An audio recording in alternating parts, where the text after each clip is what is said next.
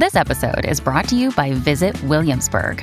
In Williamsburg, Virginia, there's never too much of a good thing. Whether you're a foodie, a golfer, a history buff, a shopaholic, an outdoor enthusiast, or a thrill seeker, you'll find what you came for here and more. So ask yourself, what is it you want? Discover Williamsburg and plan your trip at visitwilliamsburg.com. La política busca el poder y el dinero es la base de la economía que sustenta al poder. Poder y dinero con Sergio Berenstein, Fabián Calle y Santiago Montoya. Comenzamos. Bienvenidos a esta nueva edición de Poder y Dinero, aquí en Americano Media, AM790, Radio Libre Miami. Santiago, Fabián, ¿cómo andan? Hola Sergio, hola Santiago. Hola, hola amigos, ¿cómo están? Ustedes saben que uno de los países que está atravesando eh, una crisis eh, muy, muy, muy grave, es nuevo, hay un proceso de inestabilidad ya sistémica en el Perú, pero efectivamente eh, lo que estamos viendo en las últimas semanas es algo de otras características. el gobierno de transición de la presidenta Dina Boluarte no logra estabilizarse. hay una marcha yo diría, bastante numerosa eh, y uno no puede decir solamente, en todo caso, impulsada por fuerzas externas. Hay eh, grupos eh, originarios que bajaron de las sierras en el sur, de Puno, de Cusco, y están efectivamente en Lima. lamentablemente hubo víctimas ya. el adelantamiento de las elecciones podría eventualmente descomprimir un poco el conflicto. Veremos que el Congreso lo aprueba, eh, pero estamos ante una situación de inestabilidad política, una herida casi estructural en un país como Perú, que tiene una economía muy ordenada, uno ve el riesgo país de Perú no se movió en absoluto, pero este desacople de economía y política de ninguna manera eh, contribuye a que haya algo de gobernabilidad, a que sea umbrales mínimo de gobernabilidad, aún para lo que estamos acostumbrados en, en la región. Hoy vamos a tratar este tema en profundidad. Quería ver sus opiniones iniciales al respecto. A ver, es el último país que nos quedaba casi estable, ¿no? Digamos, con estabilidad económica, estabilidad, estabilidad financiera, bajo riesgo país, aumento de las exportaciones, pero tenía esa anomalía que era una economía macroeconómicamente sana y un sistema político caótico, digamos, ¿no? donde ningún presidente terminaba el mandato, o terminaba suicidado, o terminaba exilado, o terminaba preso, con un Congreso fragmentado en múltiples bloques. Yo creo que hubo un síntoma cuando asciende, cuando el balotaje se da entre la hija de Fujimori, por el símbolo que representa ser la heredera de un presidente que, que llegó por la vía democrática y después tomó la vía dictatorial, y un dirigente sindical docente que la verdad no podía resistir una entrevista ni amigable, digamos, ¿no? O sea, era un símbolo que el sistema político peruano estaba bastante complicado. Eh, finalmente ganó ese hombre por un estrechísimo margen eh, y, al poco tiempo tomó una decisión que, tomó el papá de su rival, digamos, ¿no? Cerrar el Congreso. Eh, pero no con los atributos políticos y coaliciones y alianzas que tuvo Fujimori, por lo tanto terminó como una payasada. Terminó preso, eh, su ministro diciéndolo que lo firmó borracho ese papel. Pero, como dijimos en algunos otros programas, esa payasada empezó a ser aprovechada o fue parte de algo más grande, ¿no? No casualmente Evo Morales eh, está muy activo ahí, Venezuela, Cuba, la izquierda chilena, la izquierda argentina, el PT, han mantenido no solo un silencio frente al, golpismo de Castillo, sino de apoyo a Castillo. O sea, vemos la progresía de América Latina, supuestamente preocupada por la violencia institucional de la derecha, apoyando a un presidente que ordenó cerrar el Congreso. Y la justicia. Y, que le pidió a las Fuerzas Armadas que intervinieran, ¿no? Eh, por lo tanto, bueno, volvemos al discurso de la calle Power en el CELAC, ¿no? La, la, doble vara y la hipocresía de muchos líderes de pseudo izquierda millonarios que abundan en América Latina, ¿no? Yo, eh, la verdad que sobre la política interna de Perú, más allá de siempre decir el, dolor que me da especial en el caso de Perú, verlo así, eh, no puedo aportar mucho al análisis de ustedes ni a la información, pero sí eh, insistir en, en reflexionar el caso de Perú y el caso de Brasil con instituciones económicas, más allá de economía, instituciones económicas que en algún momento supieron, no sé, un rastro de lucidez o qué, pero supieron eh, estar un paso adelante en otros países de la región. Hemos mencionado el caso de Brasil con el paralelo con la convertibilidad, donde el real, sin embargo, sigue vigente, yo diría goza de muy buena salud e incluso viene resistiendo bastante bien, digamos, los primeros pasos del presidente Lula, que no han sido los más afortunados también, ¿no? De manera que, vos fíjate, no podría decir siempre, bueno, obviamente la política en algún momento va a terminar destruyendo todo si la crisis se profundiza, pero verdaderamente da un margen adicional, eh, digamos, tener las instituciones económicas eh, adecuadamente ordenadas. Y eh, es, lo único que se me ocurre sacar como mensaje positivo del caso de Perú, tomando también, el, apoyándome en Brasil, bueno, lo que está pasando en la región, porque la verdad que en toda la región venimos con dolores de cabeza, esas ideas trasnochadas eh, dentro socialistas eh, que contaminan eh, todo el, continente,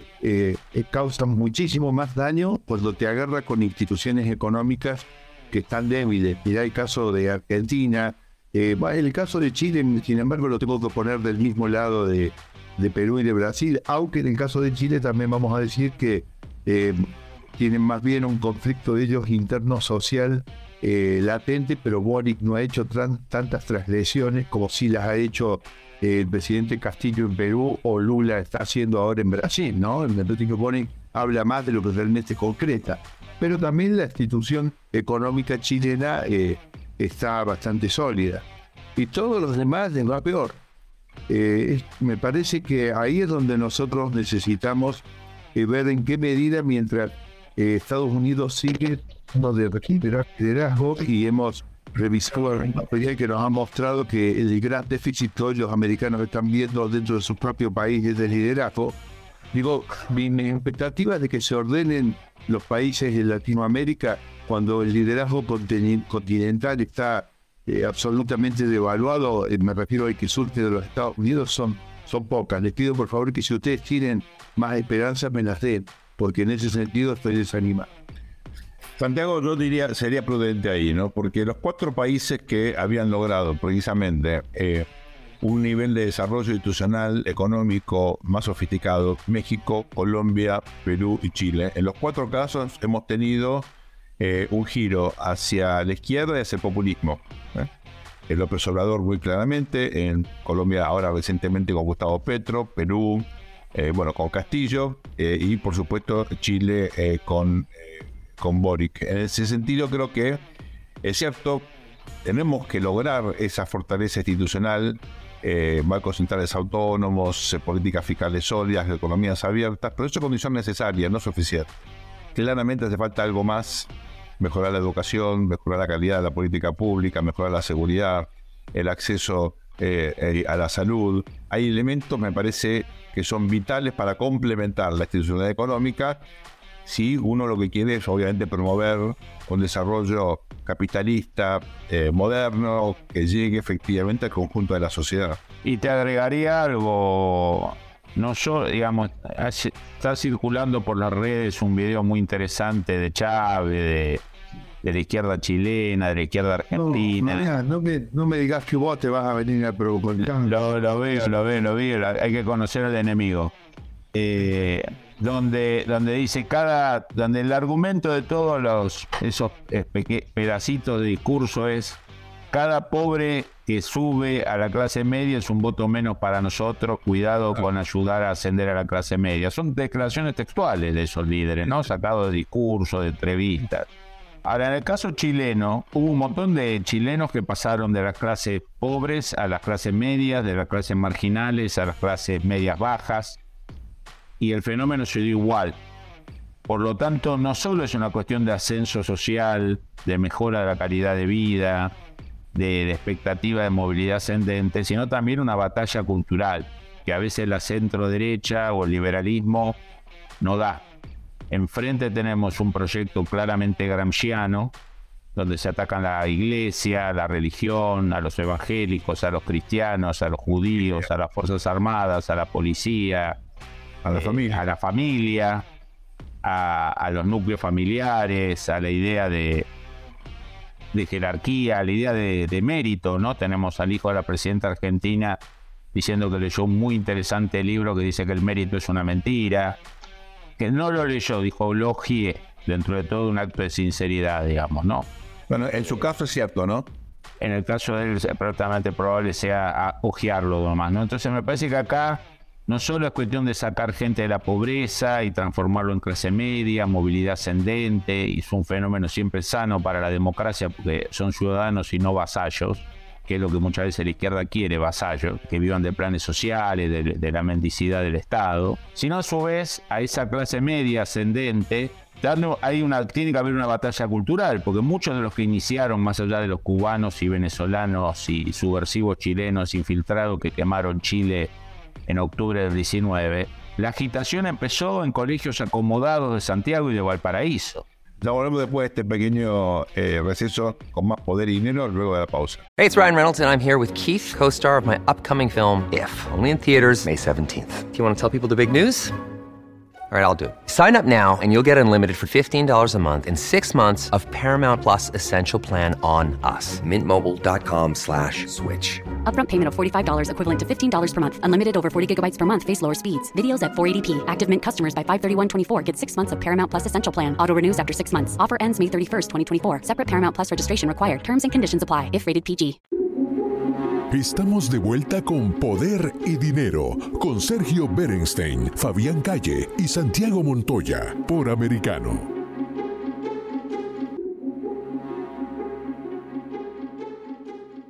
Bienvenidos a este nuevo bloque de Poder y Dinero aquí en Americano Media. Eh, hablamos en el bloque anterior de la situación eh, que está pasando Perú en un contexto obviamente muy complejo, con problemas de gobernabilidad sistémicos, pero con una escalada eh, ahora que no sabemos cómo eh, va a terminar. Para hablar de eso y en general para charlar de cómo está la región, tenemos el placer eh, de sumarlo a este debate a Carlos Lucas. Ustedes recuerdan, fue vicepresidente de la Argentina, fue también canciller, tuvo una destacada carrera política y la verdad se ha convertido en una de las voces, en mi opinión, eh, con mayor claridad, eh, con mayor ponderación, para ayudarnos a comprender lo que está pasando hoy en las relaciones internacionales. Carlos, un placer tenerte con nosotros aquí en Poder y Dinero. Bienvenido, Carlos. El placer es mío, gracias a ambos, gracias por los conceptos. Y le agregaría algo a tu, a tu dilatado currículum, gobernador de la provincia de Buenos Aires y joven ministro del general Perón, ¿no? Así es. O sea, eh, peronista, peronista verdadero, ¿no? Como los, los últimos años que le, gusta más la camiseta del Che que la de Perón, pero bueno. Vamos, vamos a los temas internacionales. Un gran ministro de Interior también. Cuando uno habla con la oposición, este, cuando uno valora a los ministros de Interior y todo el mundo habla eh, fantástico de Carlos. Eh, Carlos, eh, has escrito al respecto, hemos leído tus columnas, pero nos gustaría que le sintetices a nuestra audiencia ¿Cuál es tu visión respecto a lo que está pasando en el Perú?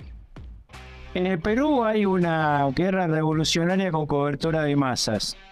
Es de libro lo que está haciendo la ultraizquierda en Perú. Aclaremos que pese a lo que suele decirse en la Argentina, en Bolivia y hasta en Brasil, el gobierno que está actualmente eh, a cargo de Perú es un gobierno de centro izquierda no es un gobierno de derecha, como ellos dicen.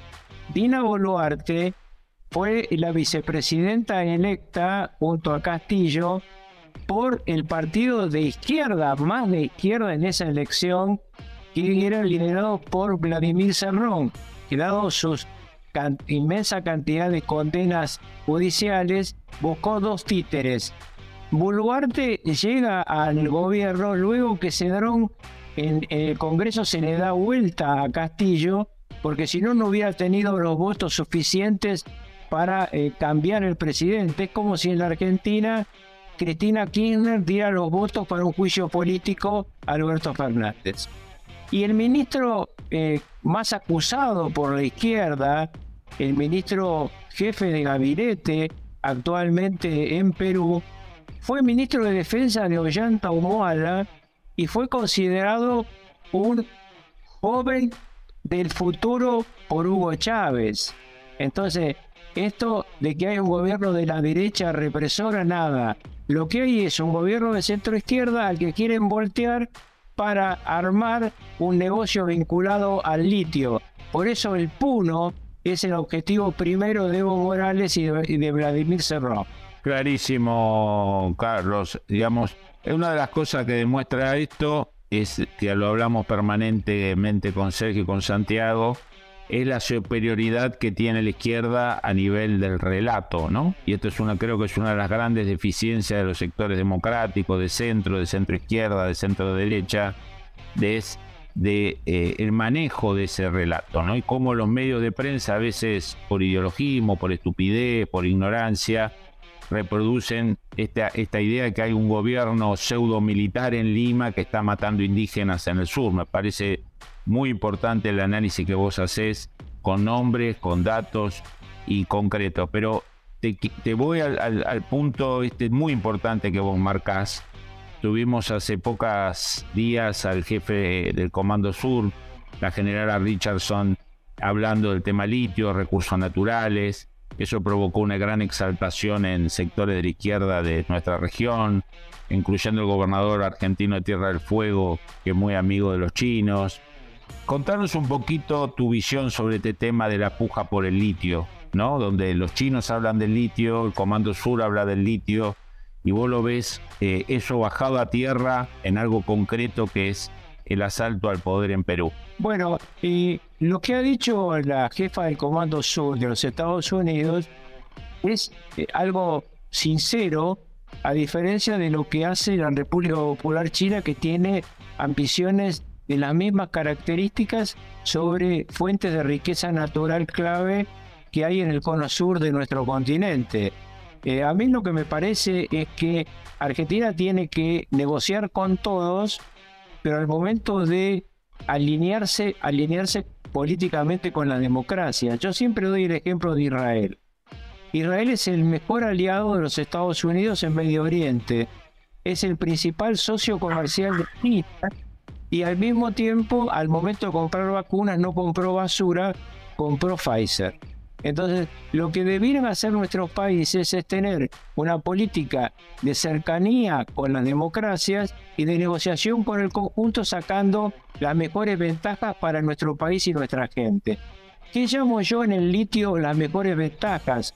No regalar litio en bruto, sino negociar para que se fabrique baterías eléctricas y autos eléctricos e híbridos en nuestro país y entonces dar empleo de calidad y sacarle a este producto que es el petróleo del siglo XXI todas las ventajas comparativas necesarias. A diferencia de lo que pasó con los países árabes, la mayoría de ellos durante 50 años mandaron el petróleo en bruto a las famosas cinco hermanas, las cinco más grandes petroleras del mundo, los jeques, podríamos hablar de nuestro país, de los gobernadores, se hicieron ricos y los pueblos no cambiaron su nivel de vida. Yo creo que Argentina tiene cuatro elementos claves en la discusión de las políticas respecto a las superpotencias en materia comercial. Tenemos agua, tenemos alimentos, tenemos gas y tenemos litio. Estos cuatro elementos tienen que ser negociados para cumplir, para hablarle a los de la izquierda, con una, un viejo consejo de Néstor Mandela. Mandela, Nelson Mandela decía, cuando tú tienes lo que las grandes potencias quieren, o los negocias bien, o te preparas para defender para que no te lo roben. Bueno, esto es lo que Argentina no hace. Argentina vive permanentemente a salto de mata con un gobierno que no tiene plan ni en política exterior, ni en política de defensa, ni en política comercial, ni hablar de la política económica y social. nosotros cada vez más estamos rodeados de gobiernos de izquierda. Ahora la moda es decir que Lula es una maravilla. Yo digo, eh, Lula es el dirigente electo por el pueblo brasilero, pero el Partido de los Trabajadores es un partido clave en lo que fue en su momento el Foro de San Pablo, que es la base de eh, digamos, del accionar de estas fuerzas de izquierda en todo el subcontinente. Nos quedan unos breves minutos antes de la pausa. Em, para cerrar el tema eh, Perú, em, allí, eh, por supuesto, uno puede focalizar el actual episodio, pero claro, Perú viene de una trayectoria reciente caracterizado por la inestabilidad política, por problemas de gobernabilidad, que contrastan con una institucionalidad económica efectivamente todavía muy sólida y esperemos que así sea, ¿no? que, que siga, con Banco Central Autónomo, estabilidad, eh, por lo menos desde el punto de vista cambiario, un riesgo país que se mantiene muy, muy, muy bajo. ¿Qué reflexión te merece este contraste, este desacople entre economía y política? Bueno, claramente es la diferencia entre mantener una, eh, un banco central independiente que hace lo que debe y una política macro que es la que tiene que hacer, contrastando con una dirigencia política que de Fujimori para acá los presidentes que no están presos están exiliados o se suicidaron. Entonces, claramente tenemos una clase dirigente muy corrupta que durante mucho tiempo eh, se ha aprovechado de la riqueza de Perú y ahora aparece este factor ordenador que está detrás del telón, que es la República Popular China. ¿eh? Miren con cuidado, fíjense en internet lo que es el puerto del Chancay. El puerto de Chancay es una de las más grandes inversiones de China en Sudamérica. Es un puerto que va a tener un tamaño mayor que el puerto de San Diego, aún incluyendo la parte militar del puerto de San Diego. Eso se engancha con el puerto que le ha ofrecido la provincia del sur argentino, la provincia de Tierra del Fuego, a los chinos y se engancha con un pedido que Xi Jinping le va a hacer a Brasil la semana que viene, perdón, el mes que viene, cuando Lula visite Beijing. Eh, ahí hay un factor que está ordenando desde el otro lado del mostrador, eh, que está planteando un mecanismo que quizá le convenga más un gobierno distinto al actual, pero en definitiva va a ser China por atrás de Evo Morales quien tome la decisión política estratégica sobre Perú. Vamos a una muy breve pausa ahora. Eh, no se vayan, seguimos después de esta pausa con Carlos Rucauf, aquí en Poder y Dinero. Ya volvemos. Estamos de vuelta con Poder y Dinero, con Sergio Berenstein, Fabián Calle y Santiago Montoya, por Americano.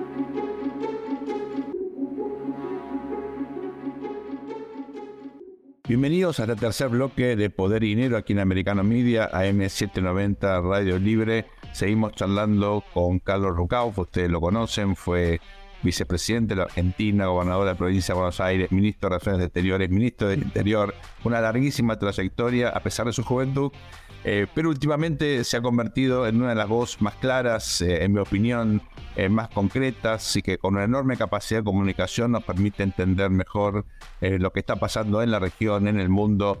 es, tiene una opinión muy ponderada, con valores muy claramente definidos, eso en lo personal me parece crucial. Carlos, gracias por acompañarnos. Santiago Montoya tiene una pregunta para vos. no, estuve por un problema técnico, me quedé viendo el bloque anterior no pude participar. Carlos, bueno, es un placer como siempre, además fue mi jefe, así que, y sigue siendo no, digamos, en la medida. Así que bueno, Carlos, eh, escuché eh, muy interesante el tema de la comparación entre los jeques y gobernadores. Entendí que es una comparación limitada, que no es lineal, pero es muy interesante. Me pregunto, eh, indudablemente el tema de poner en valor el litio, es decir, concretamente exportar baterías y no exportar el mineral, digamos, podríamos decir la idea. Yo creo que falta eh, un elemento importante que a menudo cuando, eh, en cierta medida, cuando, cuando todos los que comentamos los temas nos quedamos un poco en el pasado, porque decimos, sí, Argentina, la región, tiene el litio, tiene agua, tiene los elementos, Pero tenemos una debilidad importantísima que es en materia de la industria del conocimiento. Es decir, el problema que tiene el litio es que el proceso de producir litio, ah, de, de tomar mineral de litio extraído de la naturaleza para convertirlo en una batería de alto rendimiento, que sería extraordinario. Ahí tenemos un, una, prospección eh, a nivel mundial que nos estaban mostrando precisamente para el 2027 eh, la entrada masiva en servicio de vehículos eléctricos de todo el mundo. La realidad es que la oportunidad es gigantesca. Pero uno de los factores que nos está faltando, que ustedes lo mencionaron al pasar, es el tema de la educación, de todas las ciencias, digamos, que eh, permiten, porque se requiere una inversión extraordinaria para poder eh, adquirir el conocimiento necesario para poder transformar aún teniendo el agua potable, el litio, el cobre, todas las materias primas, transformarlos realmente en baterías, ¿no? Que es lo que agregarle el valor. Entonces yo quiero señalar la debilidad que tenemos a nivel de la región para eh, tener una industria del conocimiento que sea floreciente, ¿no? Es un problema que Estados Unidos, por ejemplo, no tiene.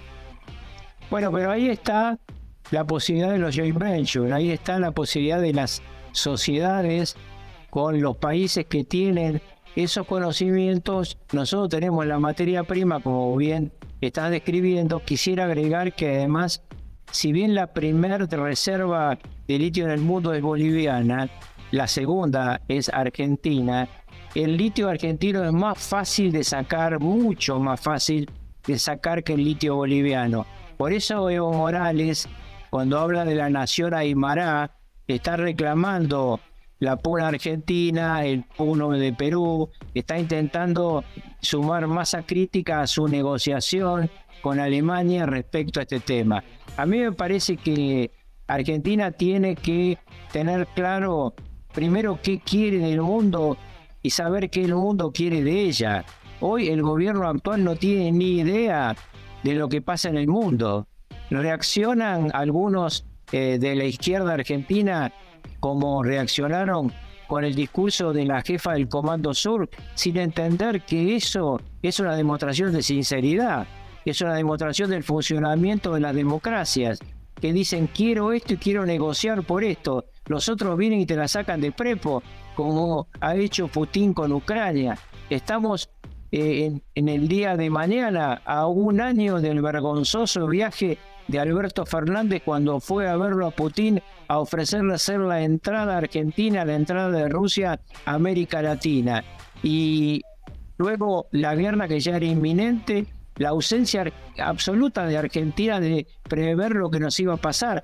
Yo quiero decir una vez más, Argentina este invierno va a tener otra vez problema de gasoil, Argentina otra vez va a tener que ingente salida de reservas de más de 4 mil millones de dólares por ausencia de gas suficiente y por el mantenimiento de los precios de las commodities a partir de la continuidad de la guerra que no va a terminar a corto plazo. Está muy claro que la guerra en Ucrania va a seguir por un tiempo y en consecuencia los países tienen que tener claro qué vale de ellos, cómo lo negocian con los demás y dónde están sus déficits y sus superávit en materia de bienes esenciales en el mundo del conflicto.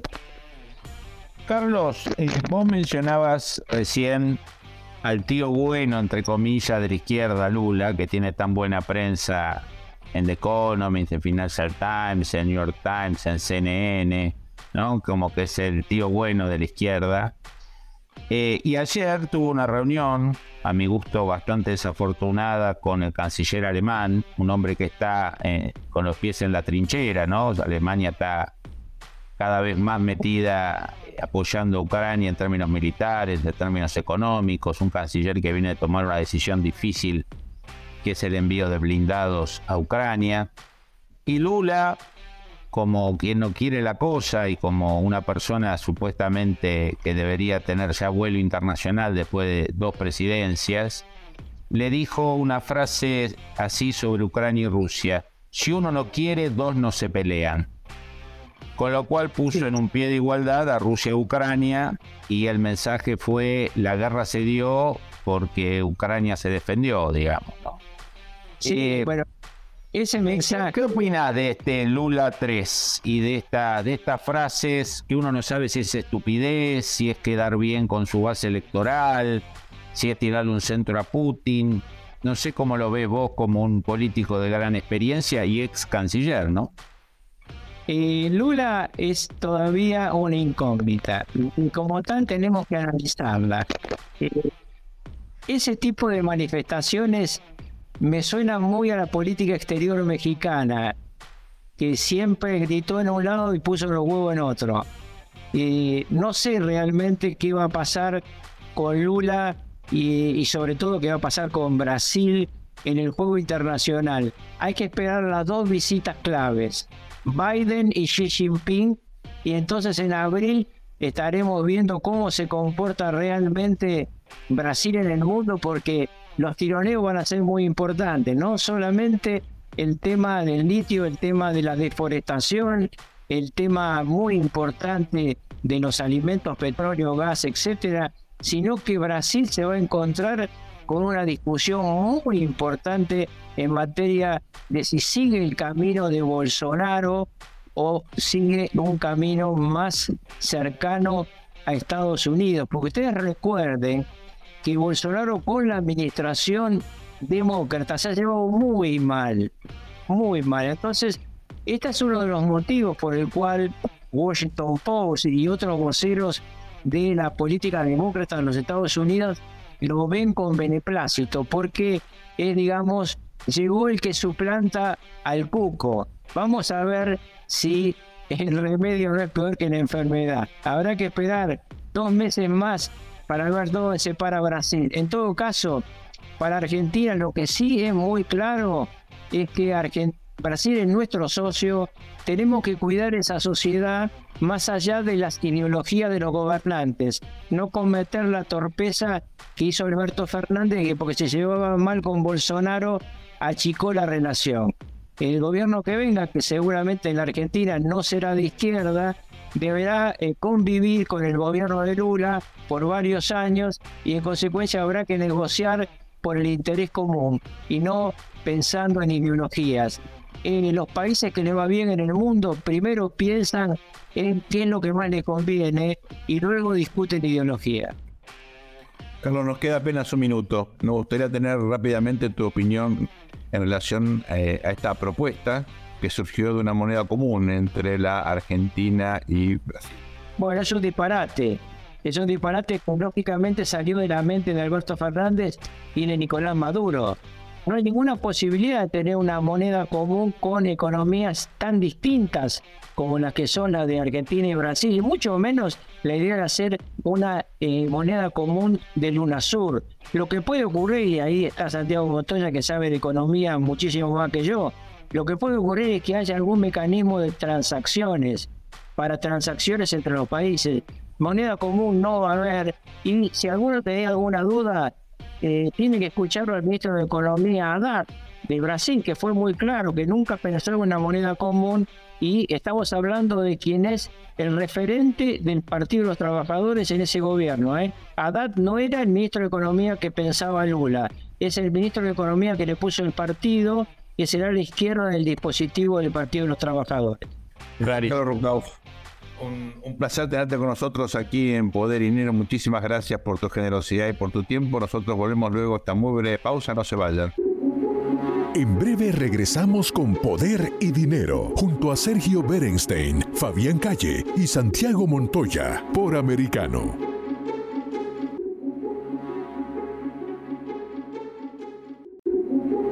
Estamos de vuelta con Poder y Dinero, con Sergio Berenstein, Fabián Calle y Santiago Montoya, por Americano.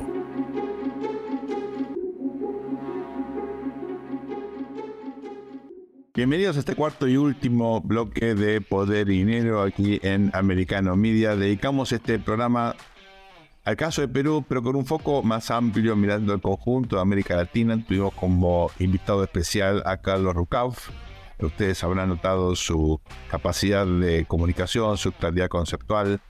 Eh, aparte tuvo el, honor, la ventaja de haber sido el jefe de Santiago Montoya. Imagínense sobrevivir a eso, lo que significa. O sea, ya es un veterano de guerra, como haber ido a Vietnam y volver.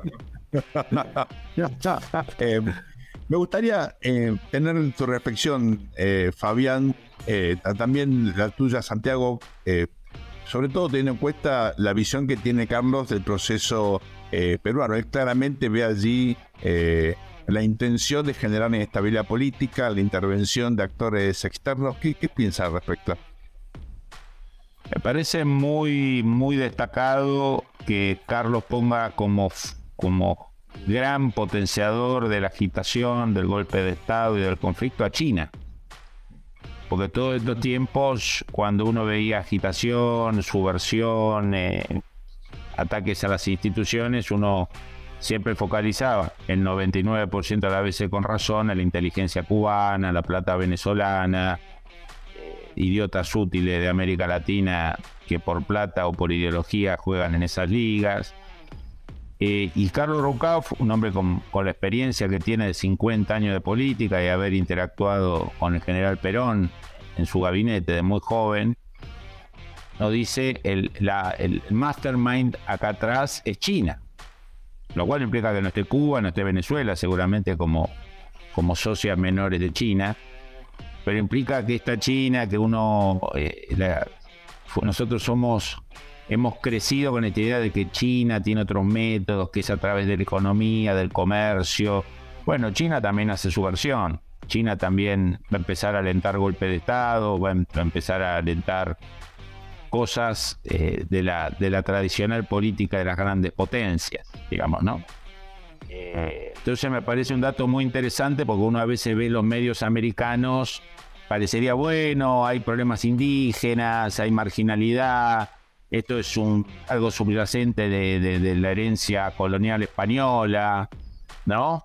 Eh, y por el otro lado tenemos una China que está trabajando de manera mucho más asertiva, con mucho recurso y quizá con mucho más soft power que la Unión Soviética, porque llega abajo y arriba, ¿no? recluta por abajo y recluta por arriba por el poder económico que tiene.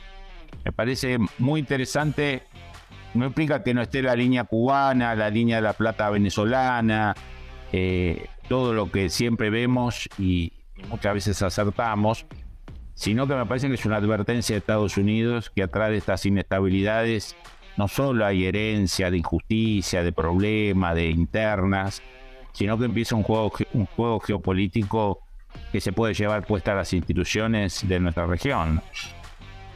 Santiago, a mí me, llamó la atención absolutamente este mismo eh, aspecto que, Fabián y eh, yo lo, lo, uno con, digamos, no, no quiero hacerle decir a, Carlos Rucao lo que él no dijo, sin embargo, digamos, me quiero tomar de su, digamos, comparación, podemos decir, rápida y tangencial con, digamos, de lo que ha sido el tema del mundo árabe, donde indudablemente ha habido una explotación de los recursos del subsuelo y tenemos los, bueno, los jeques que son los multimillonarios del mundo, pero los pueblos árabes no necesariamente, digamos, reflejan en su, en su digamos, en, la sociedad, digamos, el, un desarrollo económico y social acorde con, con, con esa riqueza, ¿no? Y en el caso, digamos, de la región, esto, el tema del litio que une prácticamente ahí están metidos este, Bolivia el número uno, Argentina el número dos, junto con Perú, por supuesto que también participa.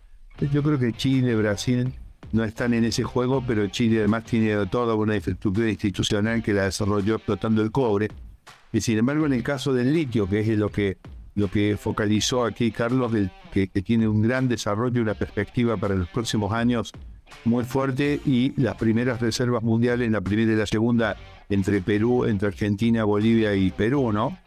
Eh, la comparación de lo que ocurrió, eh, primero estados, estados que políticamente son muy débiles, eh, la, digamos, la posible injerencia, bueno, ahora China, pero me parece que hay países en la región que andan a los tumbos antes que China fuera un actor importante a nivel local, aquí, aquí pueden estar operando otros factores pero indudablemente es un tema para cuidarse mucho. Y en el caso argentino puntualmente, que teniendo la segunda reserva mundial de litio, esa estructura político-institucional que surgió de una reforma constitucional en el 94, dándole a las provincias, es decir, a los gobernadores, el control de ese tipo de recursos, este, generó esa asociación que, que mencionó Rukauf, este, comparándolo, por supuesto, con todas las limitaciones de una comparación arriesgada, pero a mí me gustó, me gustó, me parece que es para prestarle atención a esto, porque este, sabemos cómo operan estas grandes compañías, ya hemos tenido una pequeña muestra de cómo operan, por ejemplo, Barrick Gold y otras que no explotaban litio, que explotaban oro, otros eh, materiales en que aplican en la región métodos altísimamente contaminantes que en sus países de origen eh, ellos tienen la tecnología para no contaminar de esa manera. Por supuesto, en la región se mueven aprovechando la debilidad institucional y sus grandes recursos económicos eh, para, bueno, por supuesto, ahí es donde aparecen la corrupción y, y, los intereses que son contrarios a los a lo que necesitan las naciones. Santiago, ahí te agregaría en el caso argentino eh, el tema de cómo China usa los estados subnacionales. Claro. Cómo no opera solo a nivel de gobiernos federales, sino de estados, o como le llamamos en América Latina, provincias o regiones. Por ejemplo, la primera base militar que tiene extranjera en la historia de 200 años de la Argentina nace de una negociación de China con la provincia de Neuquén, que para que nuestra audiencia tenga idea es una provincia de un millón de habitantes, o poco más, poco menos. Sea, un China, segunda superpotencia del mundo, provincia de Neuquén en la Patagonia Argentina. Después el gobierno kirchnerista obviamente tomó la bandera y lo transformó en un proyecto nacional. Y la semana pasada, el político de América Latina que sale a insultar más abiertamente a la jefa del Comando Sur, es el gobernador de la provincia argentina de Tierra del Fuego. Obviamente se sintió afectado porque la jefa del Comando Sur criticó a China y este gobernador tiene intereses importantes en desarrollar alguna infraestructura portuaria y de otro tipo con China. Digo, China no solo opera a niveles de cancilleres, de presidentes, sino que opera a estas escalas minúsculas para ellos y por lo tanto de mucho más fácil cooptación. Eh, eh, Fabián, eh, ¿te acordás que en alguna otra entrega de Poder de Dinero hemos considerado el tema de China, aprovechando, podemos decir, las grietas o las características, si querés, del sistema de, digamos, de movimiento de capitales mundial y de comercio mundial, ¿no? Para, en realidad, cocinar, digamos, siguiendo la lógica de ustedes a Occidente en su propia, en su propia salsa, ¿no? Es decir, en cierta medida China se ha aprovechado de la infraestructura que armó el capitalismo para, eh, para un desarrollo y se han metido ahí adentro y bueno, y ya lo ha usado para otros fines. Vos recién estabas diciendo, China se ha metido a nivel subnacional. Indudablemente China es especialista entonces, puedo pensar yo, en aprovechar grietas, en detectar grietas o, temas que no siguen la evolución de los acontecimientos y meterse ahí? Absolutamente, absolutamente. No nos quedamos sin tiempo, pero creo que si ustedes están de acuerdo tendríamos que dedicarle todo un programa a esta estrategia subversiva china en la región. Me parece un tema muy importante, estratégico y que aparte puede encararse con eh, diferentes perspectivas, así que nos queda eso como tarea para hogar.